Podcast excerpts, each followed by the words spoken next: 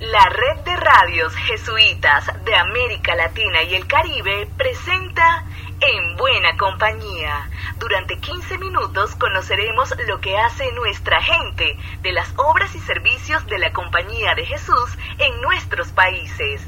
Les invitamos a recorrer estos 15 minutos en buena compañía. Sean bienvenidos y bienvenidas. ¿Qué tal amigos y amigas de América Latina y el Caribe? Estrenamos este programa en Buena Compañía. Es una producción de la Red de Radio Jesuitas. Es un espacio para contarnos y compartir las buenas nuevas que los hombres y mujeres de buena voluntad de las obras, instituciones, centros educativos, de acción social y parroquias vinculadas a la Compañía de Jesús en América Latina y el Caribe hacen al servicio de los más descartados, de los más pobres, de los elegidos del Señor. Somos más de 100 radios interconectadas para socializar con nuestras audiencias entrevistas, micros, reportajes, historias y música de nuestras tierras. Pertenecemos a la Conferencia de Provinciales de la Compañía de Jesús en América Latina y el Caribe.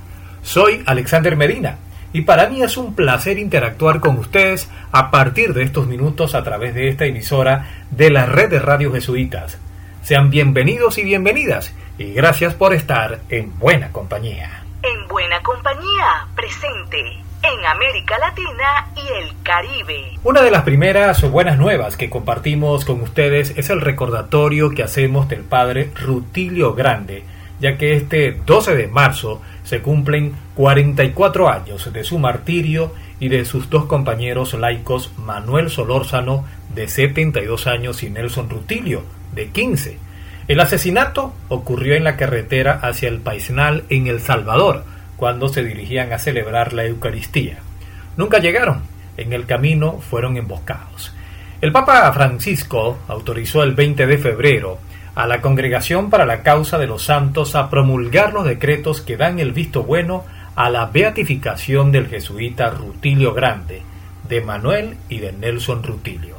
Actualmente, la Iglesia salvadoreña está a la espera de la realización de la ceremonia de beatificación. Rodolfo Cardenal, su principal biógrafo, subraya que el futuro beato Rutilio Grande es siempre un referente en la lucha por la justicia y por los derechos humanos en El Salvador. Añade, junto a este modo de proceder, otros elementos igualmente importantes, como la reivindicación del trabajo pastoral que hizo el padre Rutilio, en particular la introducción en la Iglesia salvadoreña del Concilio Vaticano II y Medellín. Agrega Cardenal que el Evangelio de Rutilio supone también una reivindicación de la justicia porque en El Salvador nunca se esclareció el crimen, no se ha hecho justicia, dice, y concluye, Rutilio está muy asociado a Monseñor, a San Romero de América, y son referentes clave para la Iglesia salvadoreña. La historia y el presente en buena compañía. Hace 66 años, una chispa que se originó en un barrio caraqueño de la Venezuela empobrecida y bajo una férrea dictadura militar, dando paso a un gran incendio que se transformó en fe y alegría.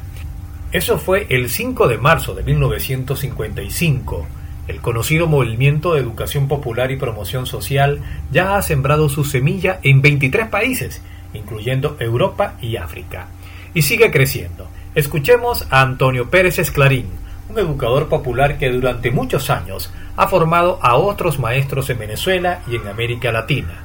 Nos cuenta que Fe y Alegría nació de la total carencia y que su mayor riqueza es su propia gente. Fe y Alegría nació sin ningún recurso, es decir, apostó por el corazón generoso del pueblo venezolano, pero en definitiva todo el mundo consideraba que era una obra quijotesca.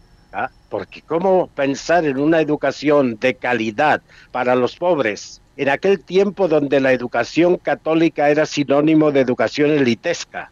¿Cómo entender que durante los 16 primeros años Fe y Alegría llegó a tener 35 mil alumnos sin haber recibido ni un céntimo del Ministerio de Educación, cómo no solo Fe y Alegría nació de la pobreza, sino que siempre ha estado al lado de los pobres y por eso ha sido rico. Ha sido rico porque ha apostado por ese corazón que está lleno de generosidad, de bondad de nuestro pueblo venezolano, que a pesar de los problemas es lo que a mí me da como esa certeza de que saldremos adelante, porque está sembrado fe y alegría en lo mejor de nuestra gente.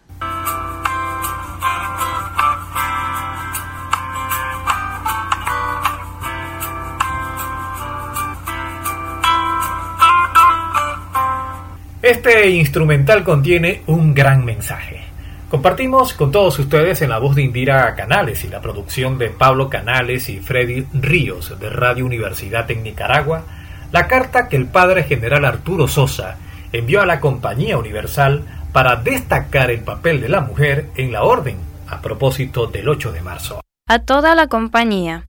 Queridos hermanos, la compañía y la situación de la mujer en la Iglesia y en la sociedad es el título del decreto 14 de la Congregación General 34, promulgado hace más de 25 años.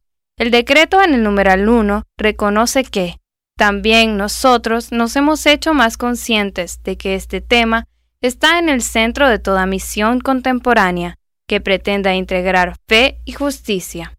A su vez, la Congregación General 36 relaciona este tema con nuestra misión, indicando cómo todos nuestros apostolados tienen que ser una ayuda para la formación de hombres y mujeres comprometidos con la reconciliación, que sean capaces de superar los obstáculos que a ellas se oponen y promover soluciones. Bien sabemos la gran importancia de este tema en el mundo de hoy, en el actual cuerpo apostólico de la Compañía de Jesús, cuyo modo de proceder hace hincapié en el discernimiento en común, la planificación apostólica, la colaboración y el trabajo en red. Participan un enorme número de mujeres. Abordar el tema de la participación de las mujeres desde la perspectiva de la colaboración en la misión es una oportunidad para comprender más profundamente hacia dónde nos lleva el espíritu y dar mayor densidad a nuestra vida, comprometida a fondo en la misión de reconciliación y justicia en todos nuestros apostolados. Solicité a la Asamblea que revisara el lugar de las mujeres en nuestras instituciones y en nuestras prioridades en el trabajo por la justicia social. Las mujeres participantes en la Asamblea lo tomaron muy en serio. Después de reflexionar y dialogar, propusieron que se creara una comisión para abordar este importante desafío. A partir de las propuestas hechas, procedo a nombrar la Comisión sobre la función y responsabilidades de las mujeres en la Compañía de Jesús, integrada por Donna Andrade, Fayetteville, Estados Unidos, Víctor sacerdote jesuita, consejero general, Roma, Michelle Duffy, Universidad de San Francisco, Estados Unidos, María Elisa J. Milao, Ateneo de Manila, Filipinas. Víctor Edwin Joseph, sacerdote jesuita, Vidyayoti, Delhi, India. María del Carmen Muñoz, CINEP, Colombia. Mari Sujita, SND, Bihar, India. Cecilia Vaniste, Ignatian, AP, Redes, Flandes, Bélgica. Catherine Guayaki, CBX, Kenia. Simón Sanji, sacerdote jesuita, Centro Jesuita para Trabajadores Migrantes, Jimpo, Corea del Sur. Agradezco de corazón a cada uno de los miembros de la comisión su generosidad al aceptar este encargo. Invito a todo el cuerpo apostólico de la compañía a colaborar con el trabajo de la comisión y dar pasos para hacer realidad, con renovada audacia, el espíritu del decreto 14 de la Congregación General 34, interpretado a la luz de las preferencias apostólicas universales y profundizando en la comprensión de una fe que hace justicia.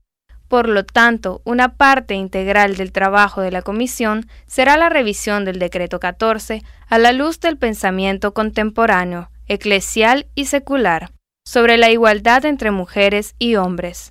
La Comisión funcionará durante tres años a partir de la fecha de esta comunicación, contemplando a Jesús en la cruz durante este tiempo de Cuaresma. Pidamos a través de Nuestra Señora de la Estrada, la gracia de una verdadera conversión a todos los niveles del cuerpo universal de la compañía, personal, comunitario e institucional. Estamos en buena compañía. Nuestra compañera Miriam Arevalo, del Instituto Radiofónico Fe y Alegría de Ecuador, IRFEYAL, nos hace llegar una entrevista que le hizo a Marisol Delgado de Caritas Ecuador en relación a un diagnóstico y también al trabajo que esta organización de la Iglesia está haciendo en este momento en la frontera sur del país hacia los migrantes venezolanos. Doy la cordial bienvenida a Marisol Delgado, técnica humanitaria de Caritas Ecuador. Ustedes han visitado la frontera por esta situación que están atravesando los migrantes desde Cáritas Nacional hicimos una visita a Huaquillas en esta línea como de, de constatar eh, todo el tema o la situación de la población en movilidad humana en Huaquillas y también apoyar al equipo de Machala y ver qué estrategias se podían implementar desde nuestros recursos y desde nuestras posibilidades, no con el equipo. Entonces fue como una visita de acompañamiento también. Eh, la situación es crítica, ¿no? Es una situación compleja. Hay varias organizaciones del GTRM, de Naciones Unidas, de diferentes organismos que están intentando apoyar, ¿no? Con... De esta pequeña muestra que nos hablas, Marisol, ¿qué es lo que han podido ustedes ya establecer? Quizá eh, algún resultado del cual podamos conocer. Digamos que el objetivo de esta evaluación era como conocer las necesidades más emergentes para que nos dé un diagnóstico y poder establecer las estrategias desde donde Caritas va va y está aportando, ¿no? Por ejemplo, dentro de la muestra, el 39% mujeres, el 32% hombres, un 13% niños y un 16% entre niños y niñas. Tenemos población LGBTI también, mujeres embarazadas o lactantes, eh, jefes de hogar solteros, personas adultas mayores. Las necesidades, como lo vimos, una de las más emergentes en seguridad alimentaria, porque eh, de toda la muestra, solo tres personas estaban comiendo tres comidas en un día. 10 eh, estaban comiendo solo dos, 11 restantes estaban comiendo una comida al día. Entonces es como bastante preocupante, digamos, en esa línea que es donde Caritas decidió aportar y bueno, estamos analizando qué otras opciones dar, ¿no? Dentro del tema de salud también es complejo tener el acceso a higiene, a bioseguridad, más en este tiempo de COVID, las mujeres embarazadas y lactantes también eh, no tienen como este acceso a vitaminas, a, a un chequeo. Le hemos escuchado en esta entrevista a Marisol Delgado, técnica de asistencia humanitaria de Cáritas Ecuador. Y en la red de radios eh, jesuitas de América Latina y el Caribe también celebramos la vida. En esta ocasión tenemos un par de radios cumpleañeras en la red. Radio Ibero del México, y su director Alejandro Cárdenas nos regala este saludo. Le saluda Alejandro Cárdenas, director de Ibero 90.9, la estación de radio de la Universidad Iberoamericana de la Ciudad de México.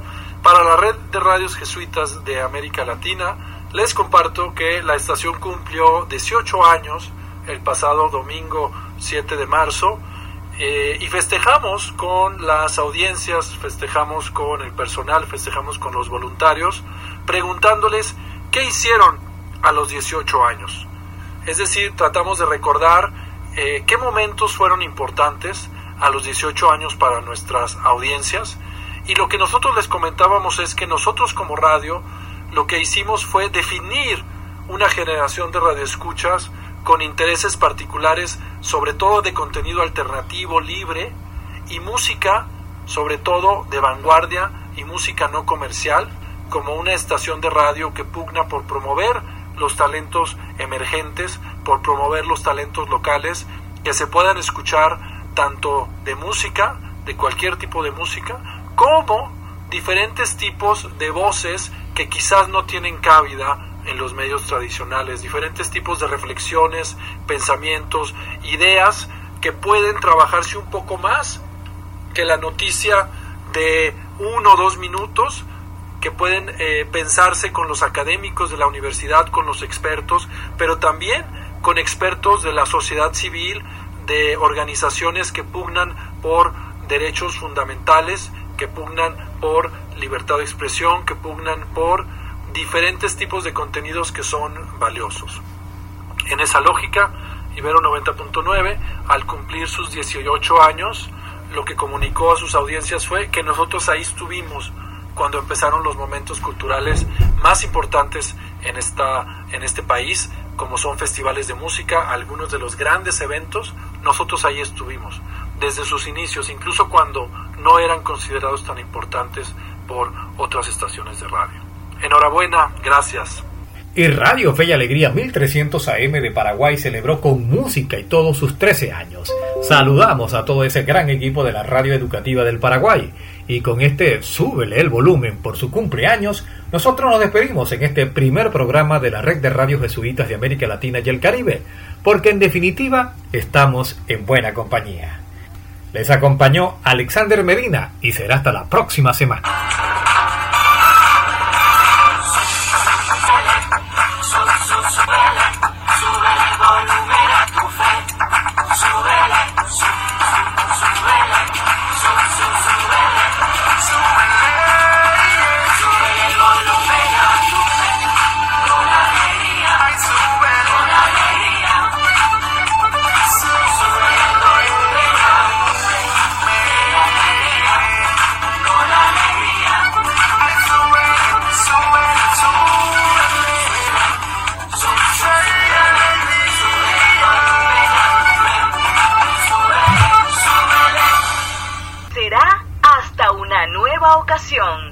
Que nos volveremos a encontrar en buena compañía.